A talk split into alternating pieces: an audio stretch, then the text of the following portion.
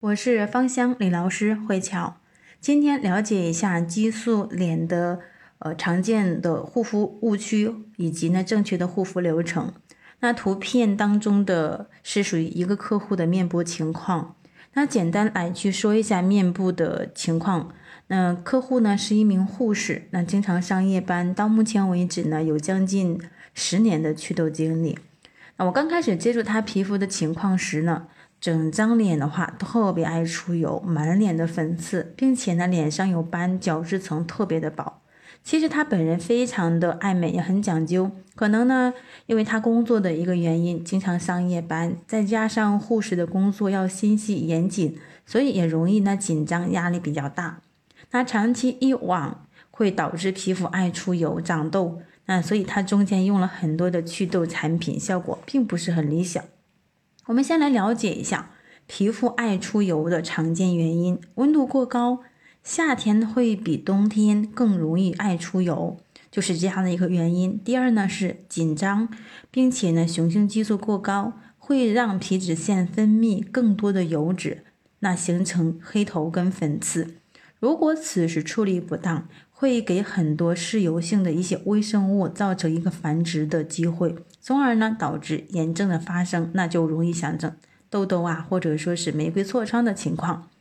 此时呢，最常见的做法是开始大量的话呢去清洁，然后去角质、刷酸、控油，或者是用一些祛痘的产品。在这里要讲到的是，这里面的产品不排除含有激素，所以长期以往会导致角质层薄。皮肤的屏障受损，同时呢伴有炎症，皮肤会越控越油，越来越敏感。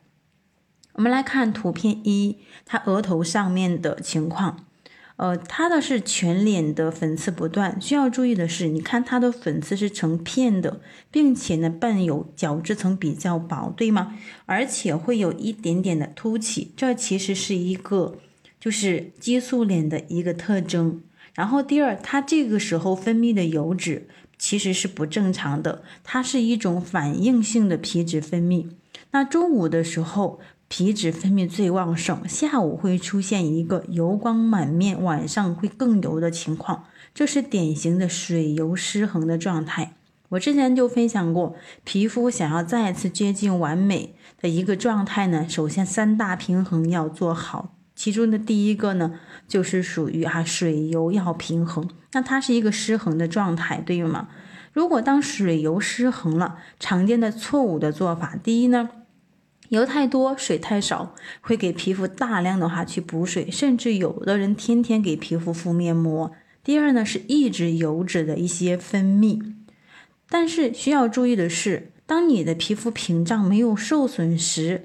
还可以，但此时呢，皮肤屏障受损了，不管是补水还是大量的去控油，都很难被皮肤吸收。水分太多呢，会导致角质细胞松懈，那皮肤更加的敏感，甚至呢会诱发急性粉刺。那油太多呢，炎症的情况加剧，目前的症状呢会越来越严重。所以此时天天敷面膜，无疑对皮肤是雪上加霜。而且很多人会把补水和保湿的概念混为一体，补水呢是由纯露啊、面膜等来完成的，保湿呢是由乳液跟面霜来完成的。当皮肤屏障受损时，大量的话去补水，但是呢并没有去锁住水分，那水分一进一出，这个过程呢反而加速了皮肤的。一种刺激，那形成恶性循环，那角质层薄，皮肤更加敏感，那出油的情况呢会更加严重，对吗？那此时正确的做法，第一呢是温和的清洁，可以选择卸妆油，那以油溶油的方式呢，把多余的油脂溶解掉。我很多的老客户呢都非常的喜爱手工的啊卸妆油。黑头啊、粉刺啊，或者是清洁不到位以及吸收不好的问题，都逐渐得到了改善。然后第二呢是重建皮肤的屏障。那如果说是我们生病了，对吗？此时一般都建议吃一些清淡的食物最好，少吃一些过于丰盛油腻的食物。如果是吃这么多的油腻的东西，反而会给胃造成负担，容易积食啊，引起消化不良。所以我们先吃一些清淡的食物呢，去休养一段时间，等到胃功能强健之后，再逐渐的去进补，有一个过程的。那个案的皮肤情况此时已经受损，所以护肤的流程是越简单越好，减少皮肤的负担。那具体的做法呢？晚上用卸妆油，然后用修复的一些纯露，像洋甘菊、薰衣草或者积雪草，再加上 B 五的精华液。这个呢是专门针对于受损细胞以及皮肤干燥来去制作的。再加上呢舒敏的乳液跟面霜套组，因为它还会面部有一些炎症，又给它配了一瓶呢消炎的精华油，四种混合在一起。厚涂于面部，其他的呢就是，嗯，不用管它，那白天的时候再做好防晒就可以了。所以说护肤流程非常的简单，清洁，然后纯露，再加上是什么？这四种营养物质搭配在一起，直接涂在面部。这个过程其实是重建皮肤的一个屏障。等到你用一段时间之后，皮肤屏障已经完全好了，你再恢复到正常的一个护肤流程就可以。那说到这里呢，有的人会说，哇，那个皮肤，呃，护肤需要涂抹乳液、面霜或者是精华液等等，好麻烦，能不能只用一种或两种呢？在这里，我觉得是不可以的。为什么呢？首先，皮肤我们了解一下，皮肤呢，它是分为三层：表皮、真皮跟皮下组织。但日常的护肤主要在于表皮，表皮呢又分为呢四到五层。面部的话呢是四层，主要有角质层、颗粒层、有基层跟基底层。这四层的细胞吃到的营养是不一样的。那角质层吃到的是什么霜？没有霜会起干皮，容易角质层薄长这个什么呢？长皱纹，锁水能力比较差。其实真正的一个护肤就是什么呢？就是属于让角质层的细胞的一个保水能力增强。那第二个呢？颗粒层吃的是乳。没有乳呢，皮肤更没有光泽。那基底层是一个有生命角质细胞，有免疫活性的，所以可以吃一些普通的精华液。那基底层不断产生新的表皮细胞，可以吃一些小分子的精华。所以每一个步骤的话都不可或缺，水、精华液、乳霜等等都要去给皮肤来去整。那在这里讲到之后呢，我们再来回到个案的这个情况，对吗？那第一步的话呢，是修复皮脂，对不对？重建它的皮脂屏障。